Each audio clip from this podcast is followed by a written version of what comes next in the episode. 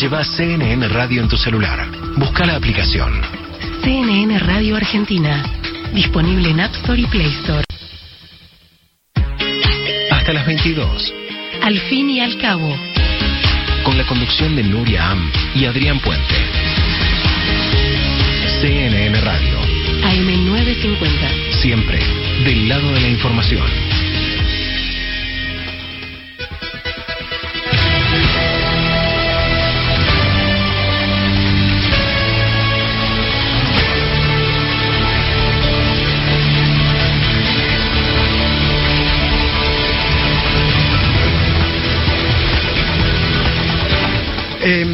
Rato Nuria nos va a estar contando desde el punto de vista político cómo sigue todo este entuerto eh, y qué tanto afecta a la figura de la expresidenta Cristina Fernández de Kirchner la sentencia de Lázaro Báez, entre otras tantas eh, aristas que tiene esta sentencia judicial, ¿no?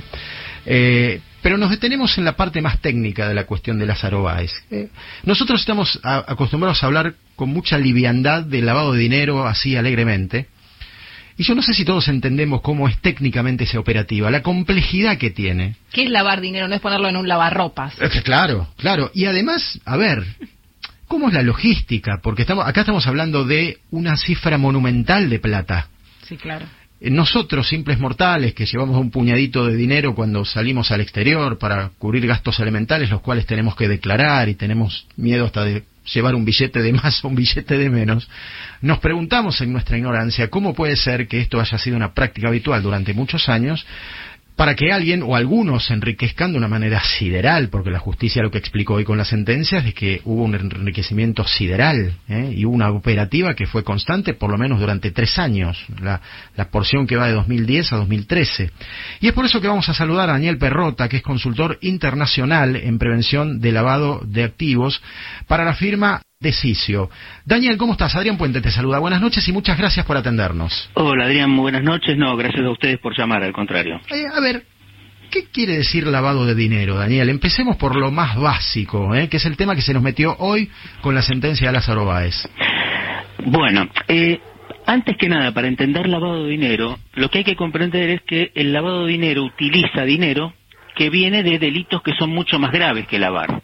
Por ejemplo, el narcotráfico, por ejemplo, la trata de blancas, la prostitución infantil, la corrupción de los estados, la venta de armas, todos delitos que los estados este, persiguen y que tienen su tipificación penal. Pero claro, ¿qué ocurre? Como el narcotráfico, la corrupción de los estados, la venta de armas genera tanto dinero, eh, lo que aprendió la justicia con los años, o lo que aprendieron los estados con los años, es que no alcanza con perseguir al narcotraficante. Hay que sacarle el poder. Y el poder que tienen los narcotraficantes, los corruptos, los vendedores de armas, es el dinero. Entonces, con controles, todos tenemos que explicar de dónde sacamos el dinero para comprarnos un auto, para comprarnos una casa o para salir de viaje, como vos bien decías recién. Entonces, ¿qué ocurre cuando un narcotraficante genera esos miles de millones de dólares en billetes, como se ve en las series de Pablo Escobar o en Breaking Bad? ¿Qué hacen ellos? Y necesitan darle legitimidad de origen. Necesitan de alguna manera inventar que ese dinero se ganó lícitamente, porque cuando se van a comprar un auto, se van a comprar una casa, el escribano, la concesionaria de autos, la aseguradora, el banco, todos le van a preguntar de dónde sacaste la plata. Y menos hoy, cosa que antes era habitual, se puede ir con una valija en efectivo a comprar una casa. Claro. Daniel, déjame hacer un puntito acá para no alejarnos de, eh, tanto del, del caso de hoy, por ejemplo. ¿no? Esto quiere decir, por ejemplo, que es lo que veníamos diciendo con Nuria de arranque. Lázaro Báez es sentenciado por lavado de activos eh, en 60 millones de dólares. Lo que la justicia está diciendo, o, o al menos sugiriendo, que antes de eso hubo otro delito. Exactamente, claro, claro. Eh, ¿Qué dice el caso? Digamos, lo ideal, este es un caso de manual, como decimos nosotros. Tan de manual es que lo usamos este, para enseñar en la universidad o para que la gente entienda, o hasta nuestros propios clientes, para entender una maniobra de punta a punta. Porque como bien decís, está el delito precedente, el delito propio de lavado y después lo que hacen los delincuentes con ese dinero que se lavó. ¿Qué dice de Lázaro? Bueno, Lázaro es, se convirtió este, a los pocos días de asumir este, Kirchner en el principal ejecutor de la obra pública en Santa Cruz. Esto lo hizo a través de una empresa que creó una semana antes que fue Austral Construcciones, y que con el tiempo terminó este, comprando o quedándose con casi todas las empresas constructoras de Santa Cruz. este, por, no sé, por ejemplo, Badial, Canqui Costilla, Los Calzos, etcétera. ¿Cómo era el modus operandi? Ellos tenían un sobreprecio en la obra. Esto es lo que dice la justicia, es decir, ya ahora no lo ya no lo debo decir como que lo dice un fiscal, sino que, que como dice el fallo. Claro. Estas, estas, estas obras todas tenían un sobreprecio. O sea, la obra salía 20, pero ellos lo facturaban por 100, digamos.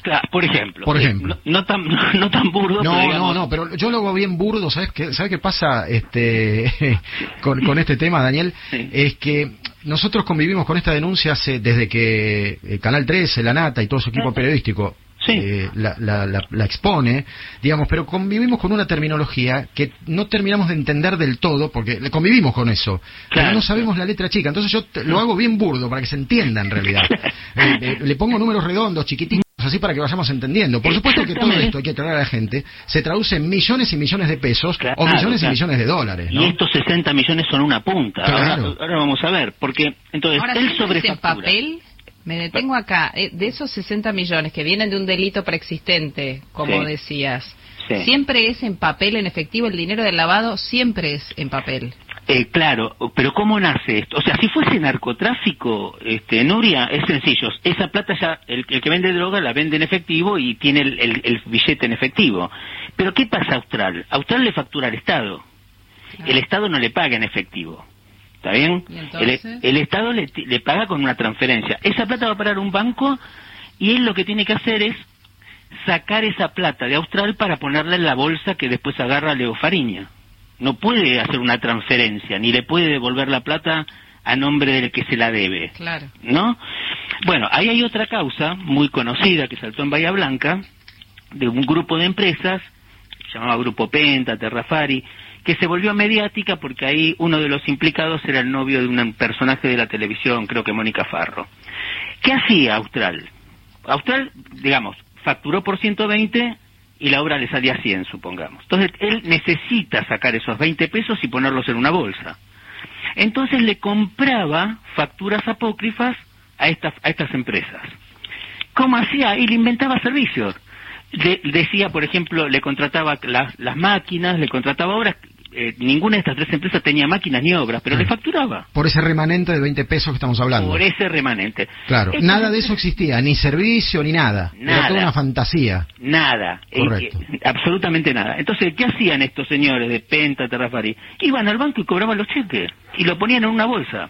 Ahora, ¿vos tenés que tener un banco amigo en el medio para esto? Sí, tenés que tener un banco amigo y la FIP, amiga. Ah. La FIP. Esta causa cayó, esta la detectó la FIP, por qué se les cayó al, a los políticos, digamos. Eh, por eso cerraron la oficina de Comodoro Rivadavia, este, porque descubrieron esto. ¿Mm? Ahora, perdón, para, para, para que llegue la condena, como es el caso en el día de hoy, ¿no? Sí.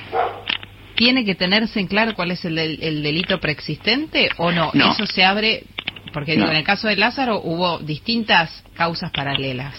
Claro, claro. No, no, eh, desde el 2011 en adelante, ¿qué pasaba? Antes tenías que probar, hasta el 2011 había que probar el delito precedente de lavado. Por eso no hubo un solo condenado entre el 2012 y el 2011. Claro. Porque no es nunca el mismo el que lava que el que comete el delito. El, lavador es un especialista este, que, que a su vez este, le vende servicios a los narcotraficantes. Café de los Angelitos, que ustedes habrán escuchado nombrar. este, este señor lavaba con el Café de los Angelitos y con los estacionamientos en Pilar a un coronel colombiano, o sea, se contrata. Entonces, ellos le contrataron a, esto, a estos este servicio y después a quién contrata. ¿Qué hace Baez? Eh, estas tres empresas le llevan la valija Baez con plata, en efectivo, que lo cobraron por cheque, hasta que la FIP los agarró y los hizo saltar por los aires. Pero mientras tanto, hicieron todo este juego. Baez le da la valija a Fariña. ¿Mm? Una valija, ¿cómo está la contabilidad de Baez? Mira, yo vendí por 120 al Estado y contraté servicios por 20, me quedo en 100. Perfecto, cerrada la contabilidad. Pero Baez, además de tener la contabilidad de la compañía perfectamente cerrada, tiene una valija con 20 pesos, negros, fuera del sistema. Este es un proceso que se da cuando hay este, maniobra de corrupción. Si fuera un narcotraficante tendría directamente la valija. No sé si soy claro con esto. Clarísimo. Ahora, Daniel, ¿cómo, cómo se eh, saca dinero al exterior en este contexto? Esa plata negra, porque había muchísimo en Suiza. Claro, Cuentas que después fueron confiscadas, entiendo, ¿no? Bueno, después, esa es la vuelta, es increíble porque termina sancionando otra empresa que no se los cuento, pero ¿cómo se saca? Eh, ustedes, si repasan las noticias, van a ver que una vez lo agarraron a Heinze y a Carlitos Tevez vinculado con, con plata de, de Baez. Sí. Eso después quedó en la nada, de eso. Pero ¿qué pasa? La gente que está en el exterior, o sea, la plata negra tiene un movimiento distinto al de la blanca. O sea, la blanca vos vas al banco a hacer la transferencia. Estas cuevas, que se habla tanto, tienen posiciones de dinero en Argentina y posiciones de dinero en el exterior, en paraísos fiscales y compañía, y compensan. Entonces, este, no sé, va Nuria que necesita mandar mil dólares afuera y esta misma gente tiene alguien que afuera quiere mil dólares o acá los venden. Entonces tienen un formato de compensación. Tienen gente que entra y sale con valijas, por supuesto, eh, pero además de las valijas tienen esos modelos de compensación. Entonces la plata, ¿qué le vende el Ascar? Dice, quédate tranquilo, vos querés poner 60 millones de pesos en Suiza, yo te los pongo lo más probable es que el Ascar usara los 60 millones de pesos acá para otras cosas, de dólares, perdón, para comprar y vender otras cosas, y tuviese en el exterior otros clientes que tienen 60 millones de dólares y él los va compensando. Eh, pero ¿qué hacen para eso? Porque claro, si la, cuenta que abren en Suiza está a nombre de Lázaro Báez, se cae en dos minutos esto. Entonces aparece el, señor Rossi, vinculado a, el Ascar y Fariña. Y Rossi, ¿qué les dice? Mira, yo te abro una sociedad en Panamá, que son innominadas, y la vamos a llamar el Betic Group, y te voy a abrir una cuenta en Suiza a nombre del Betic Group. Y Suiza pregunta quiénes son los dueños del Betic Group, no. ahora sí, ¿no? En estos momentos, en el 2013, no. Entonces, ¿qué pasa? Cuando la justicia argentina le pregunta a Suiza, ¿vos tenés de cliente a Lázaro Báez? No. No, no tengo nada la justicia tuvo que encontrar, o, la Nata tuvo que encontrar, que el Betty Group eh, pertenecía este, a Baez, entonces ahí sí la justicia argentina le dice si tiene una cuenta del Betty Group y ahí ha aparecido esta plata. Si no, no, hubiera aparecido nunca. ¿Estamos? Entonces, ese es el, el, camino. Ya la plata la puso afuera este, el Ascar y Fariña, Después se arma todo ese lío que se terminan comprando ellos SGI, pero que no viene al caso con esto de la maniobra de lavado. Pero después, ¿qué pasa cuando alguien tiene plata negra afuera? Eh, de pronto, vos te encontrás con 60 millones de dólares en una caja de seguridad acá o en Suiza, donde vos quieras. ¿Qué caminos tenés? Uno es entregárselo al dueño en off. Entonces, mira, yo te debía esto, toma la plata y el otro la guarda en una caja de seguridad en un banco. La otra es ofrecerle blanquearlo. Y acá es donde cae otra causa importantísima que es Otesur. Que la verdad que, que este, vale la pena leer el trabajo que hicieron los fiscales, eh, Maíquez y Polichita, a donde dicen claramente, explican la, obra pública cómo se manejó, y explican que Baez les alquilaba todos los, este, todos los meses 935 habitaciones y les producía el 90% de la facturación de los tres hoteles, de Alto Calafate, Las Dunas y Los Sauces. Eh, entonces, la pregunta, bueno, hubo una investigación muy prolija porque hasta contaron los servicios de desayuno, cuántas medialunas compraban, etcétera, que las, sábanas que mandaban al lavadero, este, muy prolija, donde el fiscal dice, mira, ¿por qué les paga? Y además cosas risueñas, como una de las empresas de Baez, creo que era Don Francisco, son estaciones de servicio en la Patagonia, y aparentemente Baez le alquilaba eh, para los empleados. Entonces, a lo mejor alguien que estaba a 500 kilómetros de una estación de servicio le alquilaba un fin de semana en el hotel Las Dunas al estacionero. Ahí, en, el caso de los hoteles es donde más eh, involucrados están incluso eh, la familia Kirchner y los hijos. Sí, claro, claro. Eh, Máximo Florencia, ¿verdad?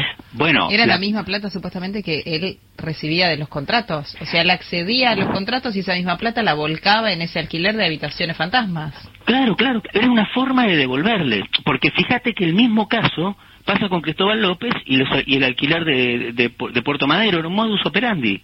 O sea, yo te doy la obra y el sobreprecio me lo devolvés vos a mí alquilándome una cosa que no usás.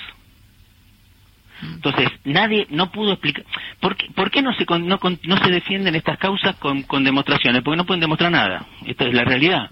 Entonces, este, queda recusar a jueces, este, atacar a los fiscales y compañía. Claro, y ahí entra en, un, en, un, berenjenal prácticamente. Ahora, Daniel, queda, queda la, y, con esto ya te despedimos, queda la impresión a veces de que el sistema estaba aceitado, de que en una época funcionaba muy bien, que la cadena de complicidades era sumamente eficiente, pero como que es la punta del iceberg, ¿no? Que se encontró una, una, una porosidad en el sistema, pero nos queda la sensación de que por algún lado hay mucho más que se fue por otro lado, ¿no? ¿Esto puede ser así? Sí, y bueno, yo creo que si vos, acá hay que sumar, ¿no es cierto? las causas, eh, esto de la ruta del dinero K, que no hay un K pegado, para ser clarito, si, si alguien dice que Lázaro no es un K, pero bueno, supongamos, está absolutamente pegado a la causa UTESUR, a la causa Los Sauces, a la causa del grupo Terrafari y a los cuadernos de Centeno, que terminan de mostrar de alguna manera un modus operandi, como vos bien decís, y que esto se multiplica hasta, sabe Dios hasta dónde. Eh, pero bueno, esto depende de la justicia, ¿no? Yo creo que este es un, paso importante. Eh, creo que es muy difícil para un juez este, salvarlo a, a Baez cuando uno lee todo esto y no sé qué va a pasar con Otesur, pero me parece muy, muy complicado, muy complicado de defenderlo. No, no, no, no he visto ninguna demostración clara de, mira, no, esto es una mentira o es una creación del periodismo. Claro, claro. Daniel, ha sido muy amable, eh, muy útil para todos nosotros, eh, que nos refrescaras un poquito la memoria y explicarnos un poquito cómo es esto, que, tan complejo, ha sido complejo hasta para la justicia llegar a estas conclusiones, así que imagínense para nosotros los simples mortales. Eh, gracias, Daniel. Bueno, Adrián, un gusto. Buenas noches, Nuria, para vos también. Adiós, buenas noches. Que seas muy bien. Daniel Perrota, eh, consultor internacional en prevención del lavado de activos a propósito de la sentencia a Lázaro Báez y otros 22 implicados, ¿no? 22 implicados en esta historia, incluidos todos sus hijos. 9 menos 10.